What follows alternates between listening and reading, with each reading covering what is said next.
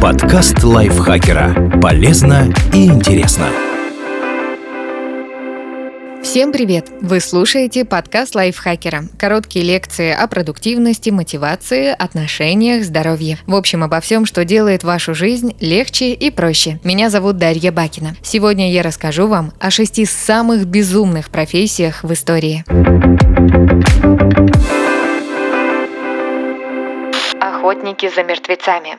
Эти ребята втихаря выкапывали свежие трупы из могил, снимали с них все ценное, а затем продавали в анатомические кабинеты. Дело в том, что в Великобритании со времен Генриха VIII хирургам разрешалось вскрывать не больше шести покойников в год и только осужденных преступников. Предварительно, кстати, казненные должны были повисеть, закованные в цепи на висельнице в назидание остальным. Такой вот мрачный символизм. Поэтому тела доставались анатомам не в самом лучшем состоянии, и те в стремлении к науке науки старались всячески обходить ограничения. Хирурги нанимали рисковых ребят, которые за скромную плату снабжали их материалом. Особенно большое распространение эта профессия получила в 18-19 веках, когда медицина стала развиваться быстрее прежнего. Англичане иронично называли кладбищенских похитителей тел «воскресители». С точки зрения закона, воскресители не совершали ничего преступного, потому что трупы никому не принадлежали. В худшем случае можно было нарваться на штраф. А вот близкие усопших были, как правило, недовольны, что кто-то ковыряется в могилах. Родственники пускали в ход самые разнообразные средства, чтобы уберечь покойников от похищения. Одни дежурили у кладбищ и, застав эксгуматоров за неприглядными занятиями, избивали их. Некоторые даже организовывали патрули с собаками. Другие перед захоронением помещали тела в укрепленные железными решетками гробы,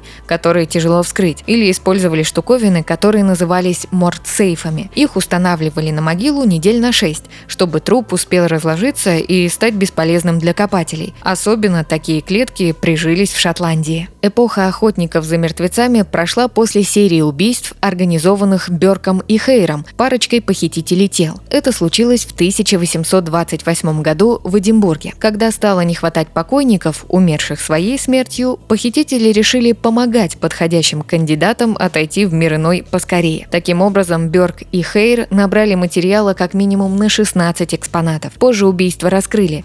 Бёрка, как организатора, повесили, а его скелет выставили в анатомическом музее Эдинбургской медицинской школы, где он, кстати, находится до сих пор. А хирургам власти Великобритании наконец позволили получать тела для вскрытия более легальным образом. Камергер стула. У европейской высокой аристократии было принято, чтобы прислуживали им тоже благородные господа, а не какая-то чернь. Например, чтобы одевать короля, нужно было быть как минимум бароном или на худой конец адмиралом флота. Эта должность называлась гардеробмейстер. Но помочь величеству застегнуть штаны или залезть на лошадь – это еще куда ни шло. Придворным приходилось выполнять и более неприятные занятия. Например, вытирать монарший зад после оправления естественных потребностей. Тот дворянин, что удостаивался такой чести, именовался камергером стула. Эта должность упоминается в исторических источниках с начала Тюдоровского периода, то есть 1485 года. Король не мог позволить, чтобы его во время туалета трогал слуга-простолюдин, иначе монарх мог случайно склониться перед смердом, а это уронило бы честь короны. Здесь нужна помощь человека благородной крови. Работа была ответственная. Кроме прочего, туалетных дел мастер подавал величеству чашу с водой, чтобы помыть мыть руки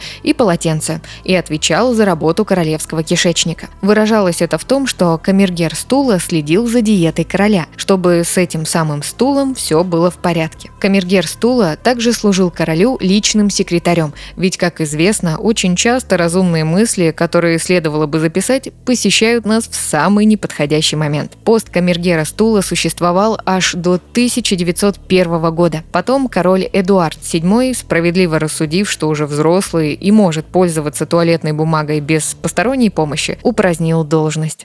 Цирюльник.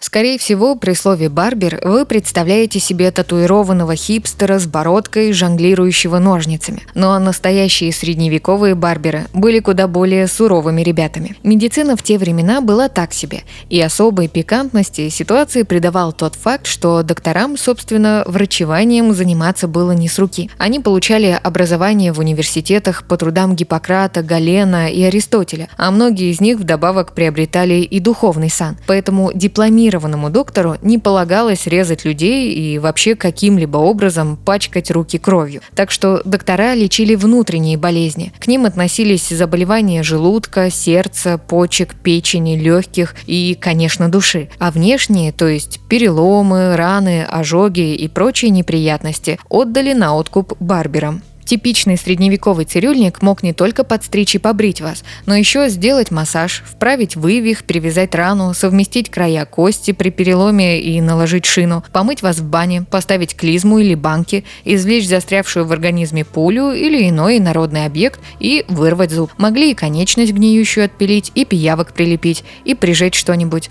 Любой каприз за ваши деньги. Особенно ответственно барберы относились к кровопусканию. В средневековой Европе застоем крови в организме объяснялось все – от простуды и любовной тоски до наследственных болезней и лихорадки. Кровопускание или флеботомию выполняли по поводу и без, просто для профилактики. Это как сейчас есть витаминку. И поскольку тогда о гигиене было весьма смутное представление, инструменты свои барберы мыли реже, чем следовало. Традиционный столб парикмахера символизировал операцию, которую в данный момент проводит цирюльник. Столб с красными полосами означал, что парикмахер пускает клиенту кровь, с белыми рвет зубы или вправляет кости, а синие полосы показывали, что неотложные операции завершены и можно спокойно побриться. По сей день у входа в цирюльню стоит бело-сине-красная крутящаяся палка, как дань традиции. Похоронный клоун.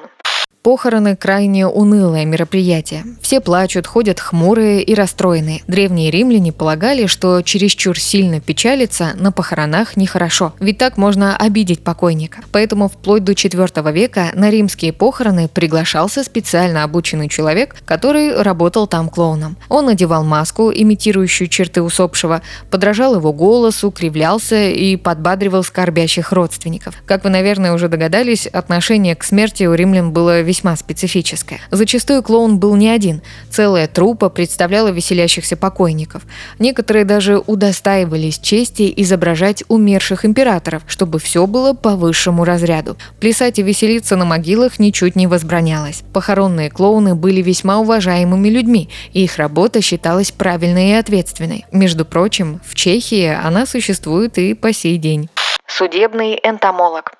В то время как в средневековой Европе виновных в преступлении нередко определяли судебными поединками или испытаниями веры, в Китае реально пытались расследовать преступления. Один из первых известных судмедэкспертов в истории – китаец по имени Сун Ци. В 1247 году Сун Ци написал труд по судебной медицине, в котором рассказал, как нужно расследовать преступления. Например, он объяснил, как можно обнаружить малозаметные царапины от ножевых ранений на костях погибших, понял, почему почему образуются трупные пятна и как отличить прижизненные раны от посмертных. Разобрал признаки отравления мышьяком и другими ядами. В общем, создал настоящий справочник для патологоанатома. Для сравнения, в Европе о подобном начнут задумываться только в 1602 году, когда итальянец Фортунато Фидели опубликует свой первый трактат по судебному дознанию. Но настоящим коньком Сунцы было определение времени смерти по состоянию личинок трупных мух на теле. Из Историками этот китаец считается прародителем судебной энтомологии. В своих мемуарах Сун Ци описал, как однажды мухи помогли ему расследовать смерть зарезанного крестьянина. Дознаватель Сун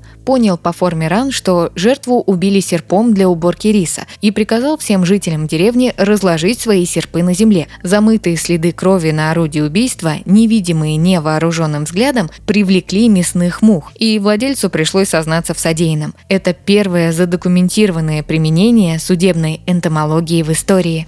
Европейцы отставали на поприще судебной энтомологии. Они не считали мух чем-то значимым. Предполагалось, что насекомые появляются сами собой из фекалий, грязи, падали и прочих неприятных субстанций. Только в 1668 году итальянец по имени Франческо Редди догадался это проверить. Он засунул кусок гнилого мяса в банку и замотал горловину тряпкой. Мухи в банке не образовались. И таким образом Редди опроверг главенствующую в то время теорию самозарождения рождения, а связать жизненный цикл мух и состояние тел убитых людей в Европе смогли только к 1855 году. В наши дни и в Европе, и в Азии судебная энтомология существует, и по ней продолжают писать учебники.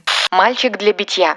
Вообще, бить ребенка за его проступки не очень хорошо с точки зрения современных психологов и педиатров. Но пять столетий назад никто не спрашивал их мнения и детей хлестали. За небольшим исключением. Трогать отпрысков монархов было нельзя. Считалось, что монархи подотчетны только божественной власти. Это называлось божественное право. Так что оттаскать малолетнего принца за уши, если он, например, разбил вазу или дернул за платье придворную даму, мог только король или сам Господь Бог. Поэтому придворным, которые занимались королевскими детьми, приходилось прибегать к более изобретательным способам воспитания. С ранних лет к принцам представляли специального малыша, чаще всего благородных кровей. Он получал должность мальчика для битья. Мальчик для битья и принц росли вместе, были компаньонами по играм и учебным занятиям. Бывало так, что мальчик становился единственным другом наследника короля. Так что, когда за проступки принца пароли его лучшего товарища, Первый испытывал стыд и раскаивался. Дворяне по-настоящему соперничали за право сделать своего ребенка профессиональным мальчиком для битья, поскольку эта должность могла обеспечить огромное влияние при дворе в будущем. Но стоит сказать, что далеко не все королевские отпрыски снабжались специально уполномоченным лицом, готовым получать взбучку за их шалости. Того же Людовика XIII часто били в детстве за дефекты речи, но монарх вырос и даже получил прозвище «справедливый».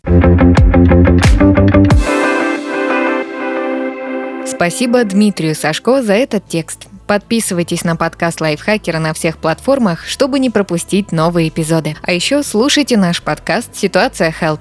В нем мы рассказываем про интересные и неоднозначные ситуации, в которые может попасть каждый. На этом я с вами прощаюсь. Пока. Подкаст Лайфхакера. Полезно и интересно.